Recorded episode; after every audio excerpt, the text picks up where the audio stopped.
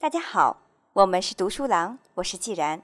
今天为大家分享的是由凯文·凯利所著的《科技想要什么》第七章“趋同性”。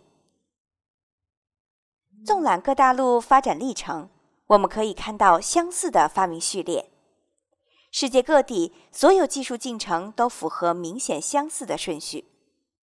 食品发明之后是火的控制，接着。是石刀和石球武器，埋葬尸体、捕鱼器具、轻型抛射工具，在石上打孔、缝纫、雕像雕刻品。这个序列相当统一。尸体埋葬总是在刀尖之后，弯拱技术总是先于粘接技术。有很多序列是自然过程。制作斧子前，显然需要掌握刀刃技术。纺织总是在缝纫之后，因为任何类型的织物都需要线。但是其他很多排序不存在简单的因果逻辑。为什么岩壁作品总是先于缝纫技术出现呢？目前还没有公认的原因。尽管每种文明都是这样，金属制品没有理由一定产生于陶品之后。可是事实总是如此。地理学家尼尔·罗伯茨分析了四块大陆上人类驯养谷物和动物的相似过程。因为每块大陆潜在的天然生物资源差异非常大，在《枪炮、病菌与钢铁：人类社会的命运》一书中详细探讨了这一主题。导致了多块大陆出现只有一些本土谷物或者动物物种首先实现家养的情况。与此前的猜想相反，农业和畜牧业不止一次独立形成，并在全世界传播。正如罗伯茨阐述的那样，更准确地说，全面的生物考古证据显示，驯化技术在全球扩散主要发生在过去的五百年间。基于三种重要的谷物：小麦、稻米和玉米。这些农耕体系都有独立的起源中心。目前的共识是，农业被发明了六次。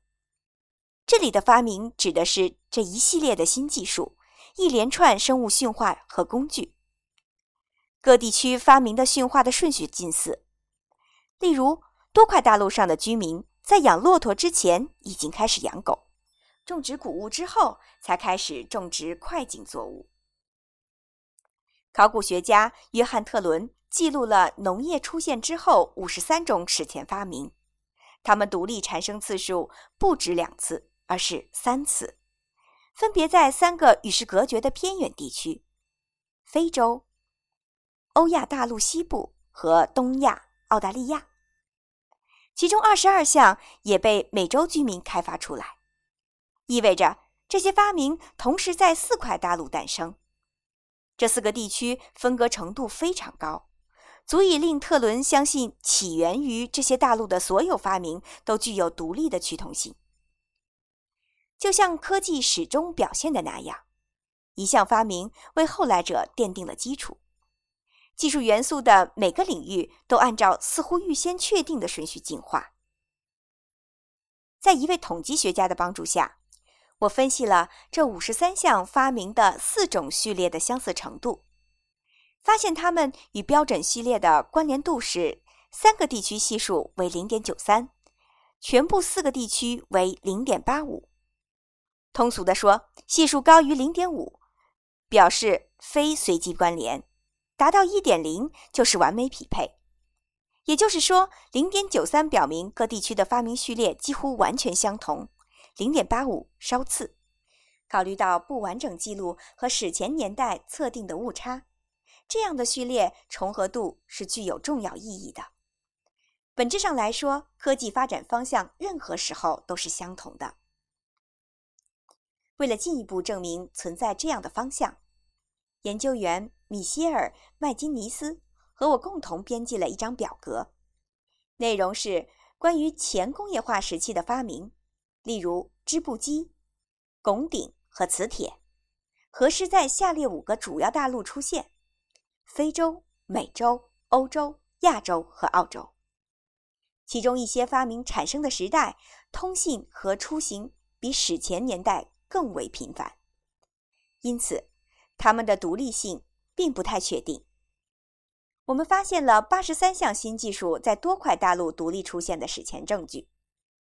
当对它们进行匹配时，又一次出现这种情况：亚洲展现的技术序列与美洲和欧洲达到极高的相似程度。我们可以这样总结：在历史时期和史前时代，世界各个分割地区的新技术发展路径相同，技术元素独立于发展地的不同文化、统治者的政治体系和可供使用的自然资源储备。沿着一条普世的轨迹一路走来，科技的总体进程是预设好的。人类学家克罗伯警告说，从文化角度来看，各个发明是被预先确定的。这样的论述不应当被赋予神秘的含义。例如，它并不意味着从时间起点开始，活字印刷术就被预定要由德国人于1450年左右发明。同样，1876年，美国人发明电话也应该这样理解。它仅仅表明，当过去的技术孵化出的全部必要条件准备就绪时，新的技术就会水到渠成。作为先决条件的知识和工具到位了，新发明实际上就是必然要出现的了。社会学家罗伯特·莫顿说道：“他研究历史上同步发明。”一个社会已有技术，以前所未有的规模融合到一起，产生了充满活跃潜能的过饱和的母体。当合适的理念被植入这个母体时，必然的发明就会突然成型，如同水凝结成冰。但是，正如科学展现的那样，水在温度足够低的情况下，注定要成为冰晶。尽管如此。没有两片雪花是完全相同的，水凝固的轨迹是预定的，但其预定状态的个性化表现具有相当大的灵活性、自由度和美感。尽管每片雪花的典型形态肯定是六边形，但是实际形态是不可预测的。如果如此简单的微小颗粒围绕意料之中的核心架构产生的变化无穷无尽。对于现在极为复杂的发明，这个结论的真实性甚至更高。白炽灯、电话或蒸汽机的精华结构具有必然性，但其不可预测的表现形式可以有上百万种变化，取决于它的进化环境。这与自然界的差别不大。任何物种的诞生都有赖于其他物种组成的生态系统是否准备好养分和生存空间，激励它的新生。我们称之为共同进化。这是因为物种会互相影响。在技术元素领域，许多发现需要以其他技术物种适合的工具或平台的发明为前提。只有在望远镜发明一年之后。很多人才观察到了木星的卫星，但是工具本身不会发现新事物。预测天体存在的是天文学家，因为没有人预测到细菌。显微镜发明两百年之后，安东尼·范·列文虎克才发现了微生物。在方法和工具之外，新发现还需要合适的理念、预期、词汇、解释、专业知识。资源、资金和发表结果的意愿，而这些也是由新技术驱动的。过于超前的发明或发现毫无价值，没有人可以深入研究。理想的情况是，一项创新只打开与已知世界相邻的新领域的大门，引导文化向前跃进。过度新潮的、非常规性的。或者不切实际的发明可能开始会失败，也许缺乏至关重要还未发明的材料、关键市场或正确的理解。但是如果此后由支撑理念构成的生态系统发育完善了，这样的发明也许能够获得成功。格里瓦·孟德尔1865年发表的基因遗传理论是正确的，可是被忽视了三十五年。他的睿智见解未被大众接受，一是因为他没有解释当时生物学遇到的问题，二是因为他的阐述无法通过已知的方法付诸实践，所以他的发现超过了早期接纳者的理解范围。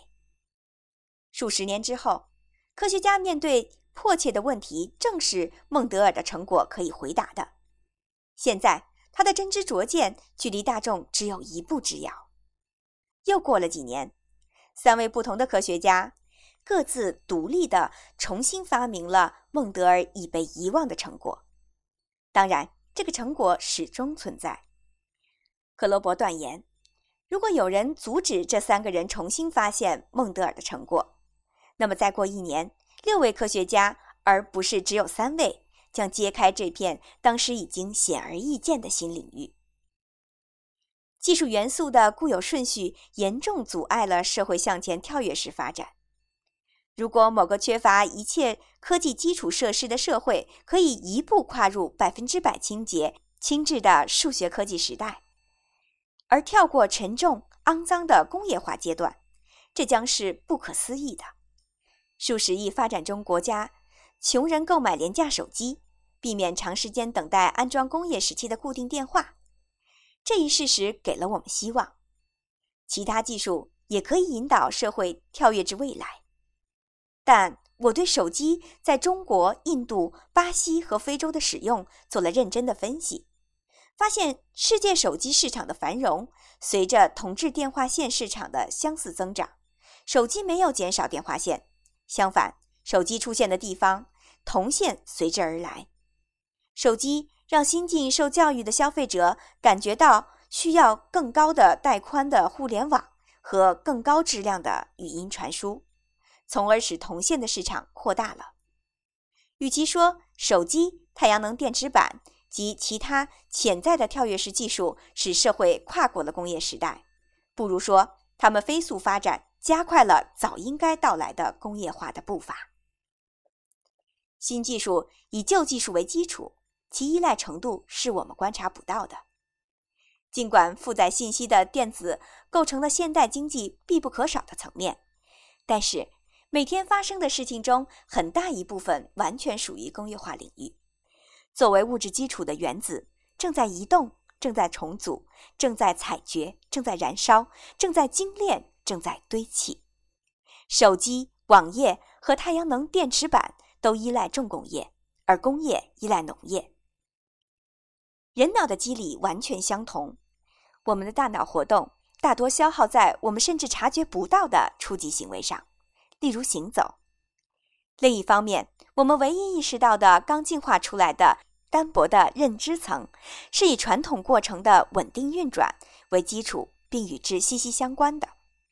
会计数才会做运算，同样会生产电话线才能够制造手机。工业化完成之后，才能够建造数字基础设施。举例来说，最近有一个为埃塞俄比亚所有医院配备电脑的宏伟计划失败了，因为这些医院没有稳定的电力供应。根据世界银行的研究，引入发展中国家的高端技术，在计划终止前，通常只达到了百分之五的普及率。在传统的基础技术设施完善之前。尖端技术无法深入传播。明智的做法是，低收入国家继续快速地吸收工业技术，为使高科技设备运转，需要建设高预算的基础设施：公路、水厂、机场、机器制造厂、电力系统和发电厂。《经济学人》一篇关于技术跨越的报道这样总结：未能利用旧技术的国家。在吸收新技术时处于不利的地位，这是否意味着，如果我们打算在一个像地球一样的无人星球上殖民，需要再现历史呢？从尖棍、烟雾信号和泥气的房屋开始，然后逐一经历每个历史阶段，难道不能尝试运用已有的最尖端技术，从零开始建立新社会吗？我认为我们应该尝试。但会以失败告终。如果我们要使火星文明化，推土机会像无线电设备一样发挥重大的作用，如同地基功能支配我们的大脑一样，工业化进程支配着技术元素。虽然表面涂抹了信息化的亮色，高科技的去大众化有时不过是假象。尽管技术元素的确做到了以更少的物质完成更多的工作，但信息技术不是虚拟的无源之水，物质仍然重要。随着技术元素的进步，信息与物质合为一体，有如信息和秩序被嵌入 DNA 分子的原子中。先进技术是比特和原子的无缝融合，它向工业注入智能。而不是消除工业，只留下信息。科技如同有机组织，需要连续发展而达到特定阶段。各种发明遵循着这个在所有文明和社会中都存在的统一的发展顺序，不依赖于人类的天赋。我们事实上无法实现想要的跳跃式发展。但是，当一项发明的支撑技术网络准备就绪时，它会迅速的诞生，立即出现在众人的面前。人类创新进程以多种方式向物理和化学法则控制的具体形态演变，这些形态的序列由复杂性规律决定。我们把这称为科技的规则。今天就为大家分享到这里，在下一节将为大家开启新的一章，第八章：倾听科技之声。感谢您收听由凯文·凯利所著的《科技想要什么》第七章“趋同性”的最后一节。我是既然，我们是读书郎。谢谢收听，再见。